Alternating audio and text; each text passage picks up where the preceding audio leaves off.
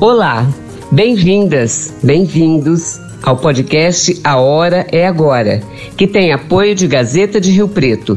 Eu sou Clenira Sarquis.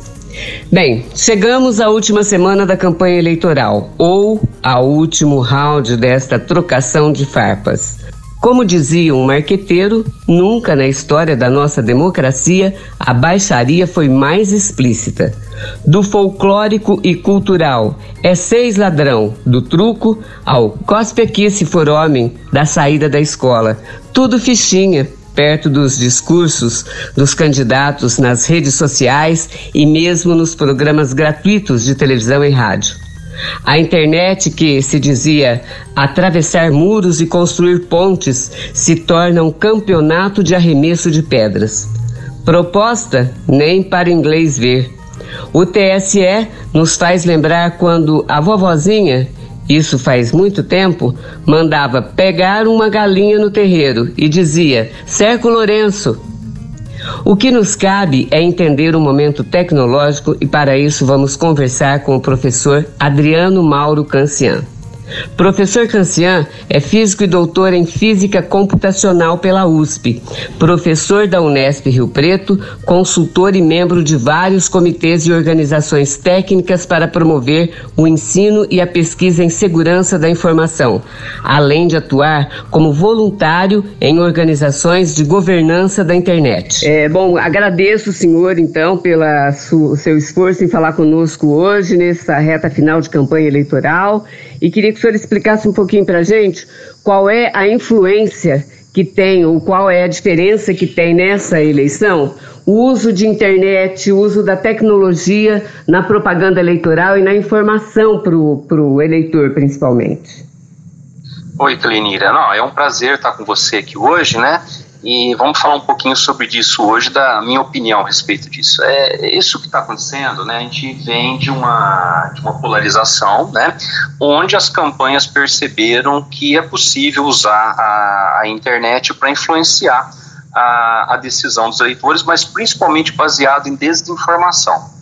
Isso é um fenômeno que já aconteceu nos Estados Unidos, já aconteceu um pouco na eleição anterior aqui no Brasil, e agora os publicitários, as pessoas que manipulam essas informações perceberam que isso tem muita força, principalmente no Brasil, onde você não tem uma maturidade política ainda muito bem feita, né? A democracia brasileira é uma democracia muito jovem, muito recente, as pessoas ainda não, não aprenderam ainda direito o poder que tem o voto, né?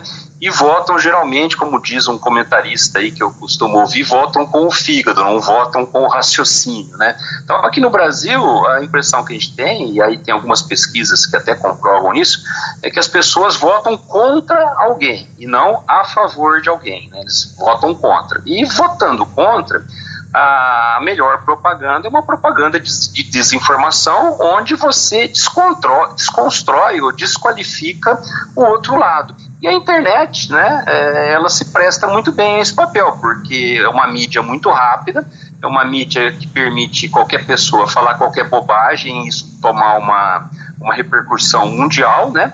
É, então, é, realmente, a eleição que nós estamos vivendo é uma, uma, uma, eleição de, de polarizada, onde eu insisto, você vota contra alguém baseado nessas mentiras, né? E aí, o que que acontece? É, esse não é um fenômeno só político, né? A gente tem movimentos assim é, com relação a vacinas, né, é, as pessoas anti-vacina, né, as pessoas anti-voto eletrônico, as pessoas que dizem que a Terra é plana, ou seja, tem tudo quanto é tipo de bobagem na internet. E aí, é, as pessoas assim, que têm menos informação ou que querem acreditar né, na, naquilo, né, tem muita gente que quer ser enganada, quer receber aquilo que, que ele quer ouvir aquilo que ele gostaria de ouvir e achar que aquilo é verdade. É um fenômeno que, além de ser tecnológico, ele é mais psicológico também, né? Então, o problema maior é esse. E aí a internet, insisto, ela dá essa, essa abrangência onde uma pessoa que mal sabe usar um caixa eletrônico se dispõe a falar contra a urna eletrônica, que não sabe nem como é que aquilo funciona, né? Não é ninguém na fila do pão, e a pessoa começa a falar umas bobagens, e aí centenas de milhares de pessoas isso só porque tem um vídeo bonito ou porque é, você colocou lá alguma coisa que realmente você causa temor, causa pânico. Então, assim, infelizmente, esse é um problema de ignorância mesmo, né? um problema de falta de educação política, que só vai melhorar quando você tiver uma, uma melhor, é, um melhor conhecimento das pessoas. Né? A, a internet é assim mesmo, ela é caótica, não tem jeito de você você tentar é, barrar isso, até as redes sociais tentam fazer isso, mas ainda falham muito com relação a isso, né? reagem de forma muito devagar.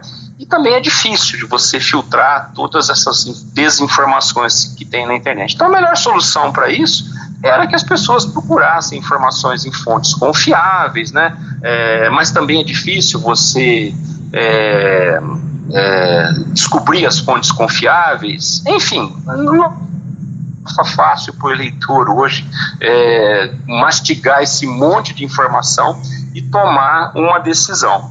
Infelizmente é o cenário que nós temos, né?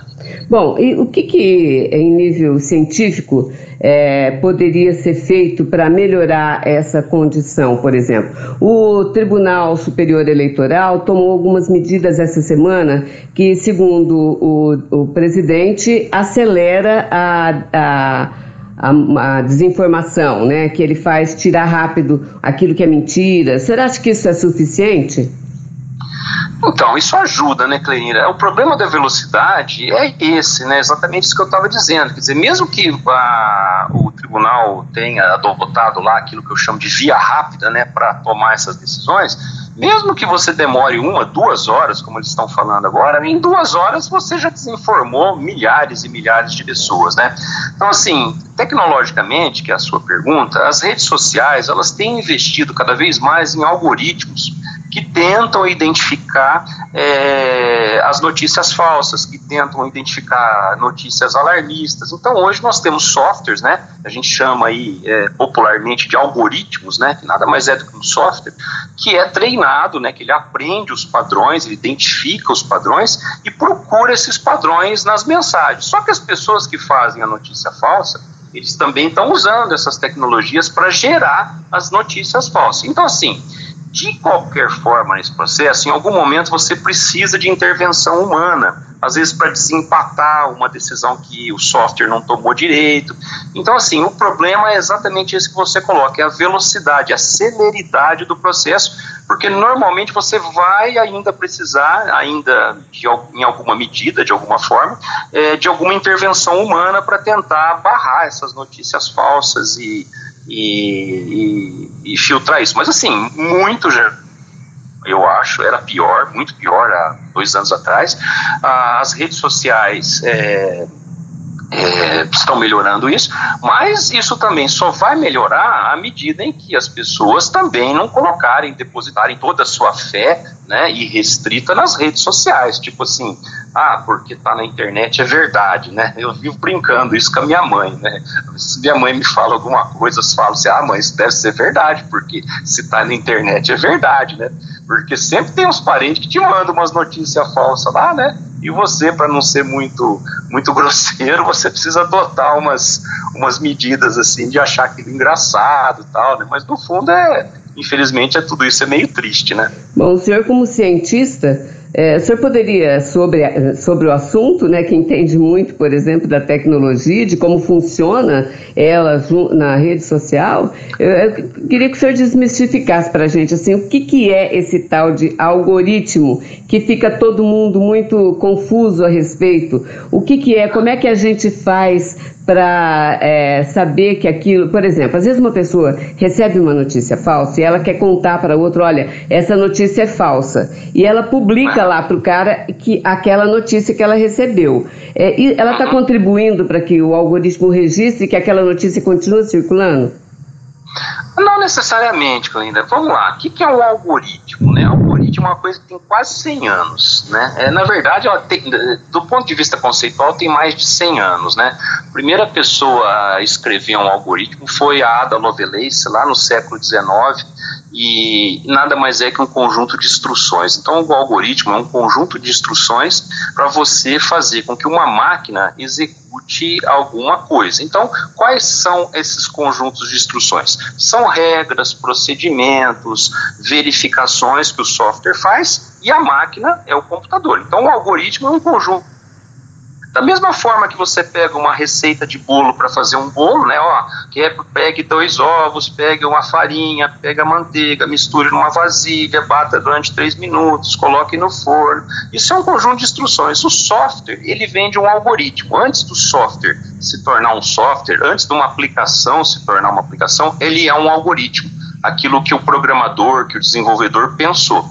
Então, os algoritmos, eles são conjuntos de instruções e no caso de redes sociais, eles são conjuntos de instruções extremamente complexos que avaliam diversos padrões das mensagens. Por exemplo, tamanho, quantas pessoas compartilharam, que frases que tem, se ela está sendo já é, é, enviada por pessoas que já têm histórico de mandar mensagens iguais, ou seja, um conjunto de regras, um conjunto de instruções que o software executa para fazer isso. E esses algoritmos novos, né, mais modernos, que tem aquele conceito que nós chamamos é, é, aprendizagem de máquina, inteligência artificial, é, essas tecnologias que são muito, muito avançadas, o que, que esses algoritmos fazem? Eles aprendem com aquilo que eles fazem, inclusive eles aprendem com aquilo que eles fazem errado e aquilo que eles fazem certo. Quem que fala para o algoritmo o que, que eles estão fazendo certo, o que, que eles estão fazendo errado? Normalmente humanos que estão lá trabalhando no desenvolvimento desses softwares. Então os algoritmos eles vão tomar decisões, como já tomam no nosso dia a dia hoje, centenas e milhares de coisas são feitas com algoritmos o tempo todo. Né? Então eles tomam decisões e às vezes eles erram e eles precisam aprender que eles erraram. Então pode ser que num processo de reenviar uma mensagem, mesmo você dizendo que aquilo era falso, isso aí se torne uma informação errada para o algoritmo, mas o algoritmo ele vai corrigindo isso aos poucos. Então, assim, não tem uma regra é, rígida para dizer assim, faça dessa forma ou não faça dessa forma. As pessoas que cuidam disso, os programadores, os desenvolvedores, eles usam técnicas é, científicas assim bem avançadas, técnicas matemáticas, técnicas de computação, para aprimorar esses algoritmos. Então, o que os algoritmos fazem é, é isso, um conjunto de instruções que eles executam ali para tomar decisões. Basicamente, de forma geral, é isso. Sei. Agora, nessa última semana, é, é, o senhor acha que isso vai explodir nas redes sociais? É, como é que as pessoas devem se comportar, por exemplo? Quem, é, os, partidos, é, os partidos políticos, o senhor acha, no Brasil, que estão preparados para lidar com essa campanha na internet, com a tecnologia que temos hoje no Brasil? Ah, eu acho que os partidos políticos são os, os que mais estão é, se fazendo valer desses recursos de desinformação. É só você olhar as campanhas que eles fazem, que não tem uma proposta. Você pode, inclusive, olhar o horário político, não tem uma proposta. Quando alguém fala uma proposta, é uma proposta mágica que vai chamar o gênio da lâmpada para fazer isso, né? É, então os próprios partidos políticos eles estão se valendo disso porque eles contratam, né? Pessoas de marketing, pessoas de computação, pessoas que sabem fazer isso, usar isso é, de forma desfavorável. Então eles mesmos estão fazendo essas campanhas, todos eles, sem sem exceção nenhuma, desde o menor até o maior, todos fazem isso e fazem muito bem. Então eu acho que não é que eles não sabem fazer, não. Eles sabem fazer, sabem que existe um comportamento de manada, né, nas redes sociais, de desespero, né, e eu vejo isso com outras pessoas, assim, que às vezes me falam coisas assim que são coisas absurdas, que falam, ai Jesus, né, o que, que vai ser esse país aqui? Então, que conselho que eu posso dar? Eu acho que vai explodir sim, vai piorar essa semana. É, você é, vai, vai observar que não tem proposta nenhuma, é só tentando um candidato tentando desconstruir a, a imagem de outro candidato e vice-versa, em ambos os aspectos, né? Que conselho eu posso dar? Ah, desliga sua rede social, larga a mão de ver essas bobagens e vai ler um livro. Eu acho que é o melhor conselho que, que eu posso dar com relação a isso. Eu sou uma pessoa assim que vejo muito pouco rede social, eu acho que é, para mim, para mim, né, eu estou falando a opinião minha, é muita perda de tempo, meu, na minha opinião, para quem tem bastante coisa para fazer. É, então, é, que eu posso dizer é isso, né, não acredite em tudo que você vê na internet, vai ler um livro, procura informação política em fonte confiável, né? De preferência em mais de uma fonte confiável, né? No rádio, na TV, no jornal, olhe em mais de um lugar e tome sua decisão da maneira mais é, é, pacífica e mais é, tranquila que você puder. Essa questão de rede social é, só vai aumentar essa semana com, com campanha de desinformação e de, de ataque de um lado para o outro para todo lado, ou seja, um estilo metralhadora giratória que eu falo. Né? Então, assim, não, não, você tem esperança que a legislação, que a lei possa interferir? É, tem gente dizendo ah, vai haver censura na internet, então agora. Você tem esperança que a legislação de alguma maneira regule tudo isso, regularize, ou, sei lá? Ah, não, as... Isso já foi tentado no, nos últimos muitos anos aí, é, em outros lugares do mundo, né? Ah, regula um pouco de, de, certa maneira, mas assim, resolver não resolve. A única coisa que resolve isso, Cleide, é a educação. É a educação política, né? É, e, e, você pode pegar outras coisas, né? Olha a quantidade de imbecis que não tomam vacina, né? É, porque vem coisas na internet.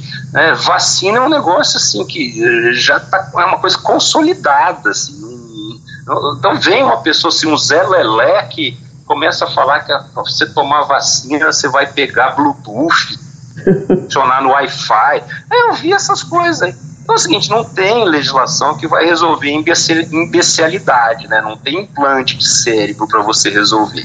É só educação mesmo. Terminamos a hora é agora desejando a todas e todos os eleitores muita serenidade.